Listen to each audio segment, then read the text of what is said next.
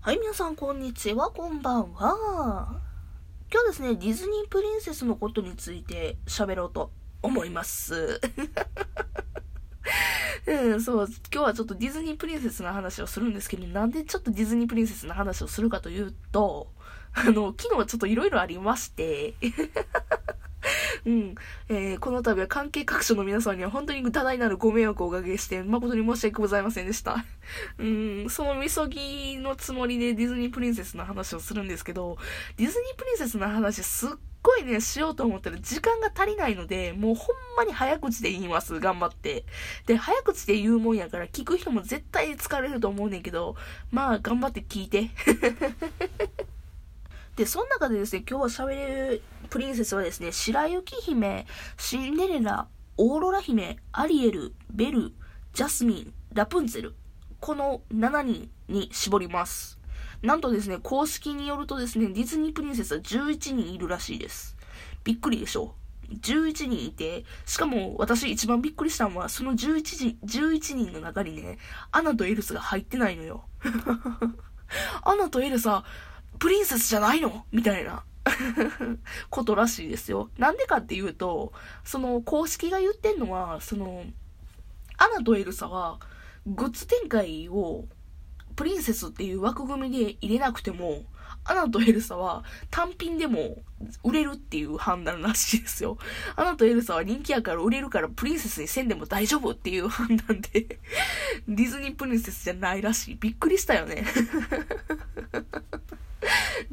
っていうわけやから、ちょっとアナとエルサ抜いて、で、その中でも、あの、一番有名どころの7人を、まあ私今回、そうですね、ディズニープリンセスの私の独断と偏見による良さみたいなのをね、皆さんにお伝えしようかなと思います。じゃあ、時間もないので、早口で、ポンポンポンと喋らさせていただこうと思うんですけども、まず白雪姫。うん。もう言わずと知れた一番最初のプリンセスですね。ディズニープリンセスの中で一番古参ですね。古参プリンセスなんですけども、えー、1937年なんですって。びっくりやね。1937年どんだけ昔やねんっていう。で、世界初の長編アニメーション。うん。まあ有名やね、そこら辺は。まあ、あの、まあそんぐらい昔やから私の一番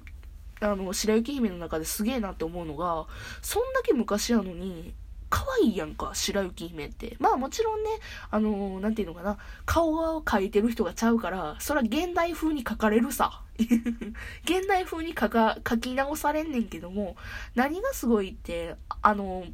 ショートカットに黒髪にリボン、赤いリボンが頭に乗ってて、で、ドレスもさ、青に黄色っていうカラーリング。あれがさ、今でも可愛いって思えへん？で、それがすごいなって思って。で、普通やったら服装はさ、流行り廃りがあるからさ、どうしても古臭く見えんねんけどもさ、白雪姫って、そんだけ昔やのに今でも可愛いと思えるっていうところが私すげえなって思う部分なんよ。で、白雪姫は、あとは性格のところ、性格の部分も、あの、一番子供やから、まあ、14歳っていう設定っていうのもあんねんけど、一番子供やから、他のプリンセスの中でも一番純粋なんよ。で、一番純粋で一番もの知らんのよ。悪口みたいやけど、ちゃうで一番もの知らんから、なんていうのかな、あの、子供らしさ、一番子供っぽい可愛らしさっていうのを白雪姫が持ってて、いや、もうそこはね、やっぱ大人になるにつれてね、あのも、なんていうかな、憧れるなっていう部分なんよ。子供っぽい可愛さっていうのが。っていうので、私は白雪姫の良さはそういうところじゃないかなって思うんです。じゃあ、もうポンポンっていくね。シンデレラ。シンデレラはね、一番苦労の人よ。だって、奴隷にさせられるからね。うん。あの、トレメイン夫人に。トレメイン夫人とアナスタシアとドリゼラとね、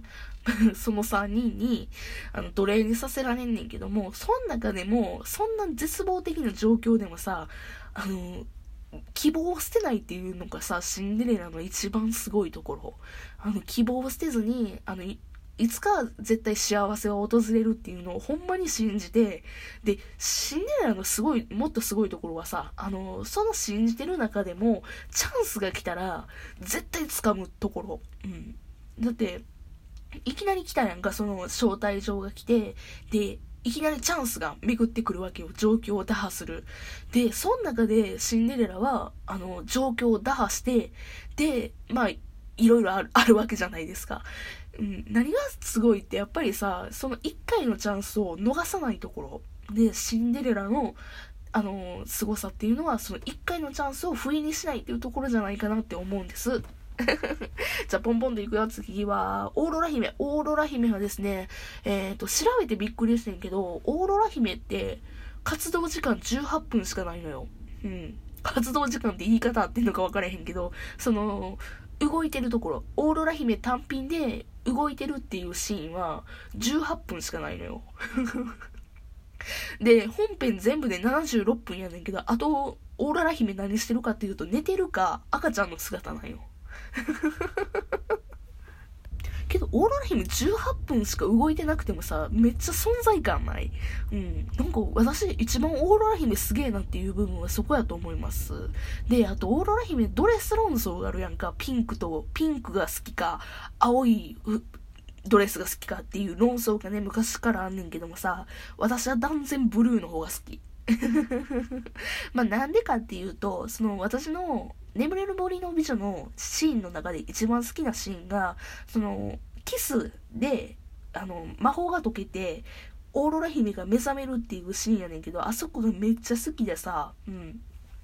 その呪いで寝てる時はすっごい青白いというか、あの、緑がかってんのよ。すごいみ、あのー、緑がかってて呪いって感じで、なんか人形さんみたいな感じに見えんねんけど、フィリップ王子がね、キスをして魔法が解けると、みるみるみるっていう、みるみるみるうちに、あの、色が鮮やかになるのよ。ドレスもそうやし、肌の色もそうやし、全部が、あの、明るく見えるようになるのよ。で、その目覚めのシーンがめちゃくちゃ良くてさ、うん、で、そのシーンの時のドレスが青いドレスやねんな。で、そのシーンが好きやから私は青いドレスの方が、あの、オーロラ姫は好きって思ってんねんけど、なんかね、それも大人の事情によって今ピンクにしてんのよね、オーロラ姫。なんでピンクかっていうと、シンデレラとかね、他のね、あの、プリンセスが青ばっかりなんよ。うん。まあ、シンデレラと被るっていうのが一番の理由やねんけど、だからオーロラ姫、青いドレスよりピンクのドレス着てる方が多いっていう理由は、他のプリンセスとの色の兼ね合いっていう話が昔、嘘か本とか知らんけど、なんか言ってた、テレビで。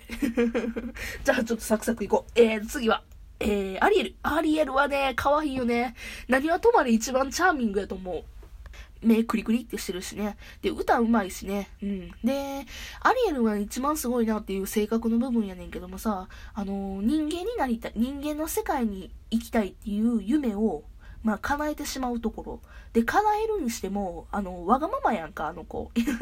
わがままで人間の世界に行きたいって探求心を持って行きたいって言うんやけども、決して、なんていうのかな、他の人を巻き込まない。まあ、結局のところフランダーとか巻き込んでんねんけど、あれはフランダーとセバスチャンは自分からアリエルを助けたいと思って言ってるだけやけど、アリエルはわざわざ、あの、二人はついてきてほくかっていうのを言ってないのよ。うん。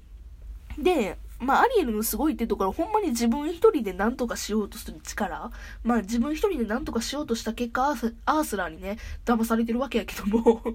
うん、まあ、そのね、自分一人で何とかしようとする力っていうのは、やっぱりアリエルのね、一番のチャーミングなところじゃないかなと思うんですよ。で、あとね、アリエルの、アリエルのね、あの、ワンのだけの話だけども、アリエル、服めっちゃ多いのよ。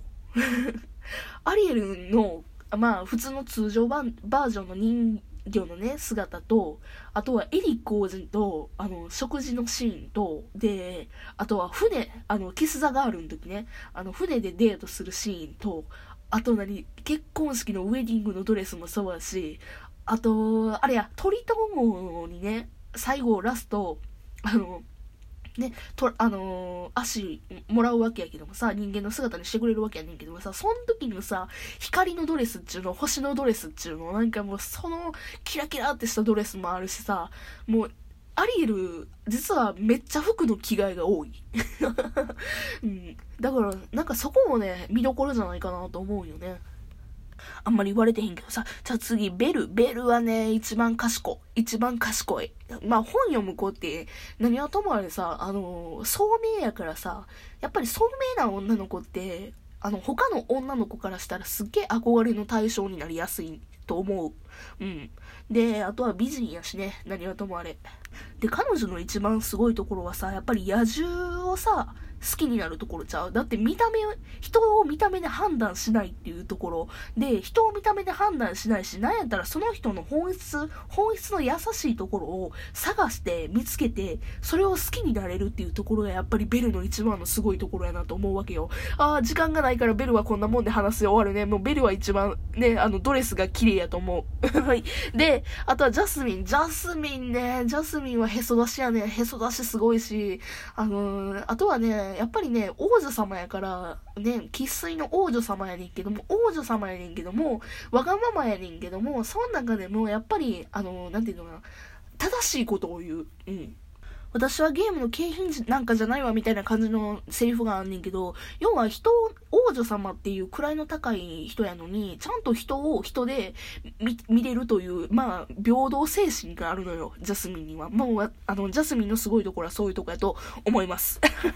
時間がない。あ、ラプンツェルの話しようか。ラプンツェル最後やね。ラプンツェルはね、めっちゃね、やっぱり色合いが可愛いね。やっぱ最新作っていう、最新最新作ちゃうな。最新作は嘘ついたけど、要は現代に近い作品やから、色合いがね、やっぱり映像が綺麗でね、やっぱりね、やあの、私はね、あの、船のシーン、船のシーンいうか、あの、光をね、上に上げるシーンよ、何のシーンか忘れたけど、要はね、それがね、いっちゃん好きなんよ。そ、あの、光を空に上げるシーンね。で、やっぱり、その時の歌も好きやし、あと、その時、竜神がめっちゃかっこいい。あ、ラプンツェルの話じゃない。ラプンツェルももちろん可愛いよ。紫で可愛いしね。で、一番性格いいし、一番元気やし、あ、けど一番現代の女の子に近い。あの、メンヘラやし。それはいいところなのか？そんなわけでですね、早口でしたけど、そんな感じで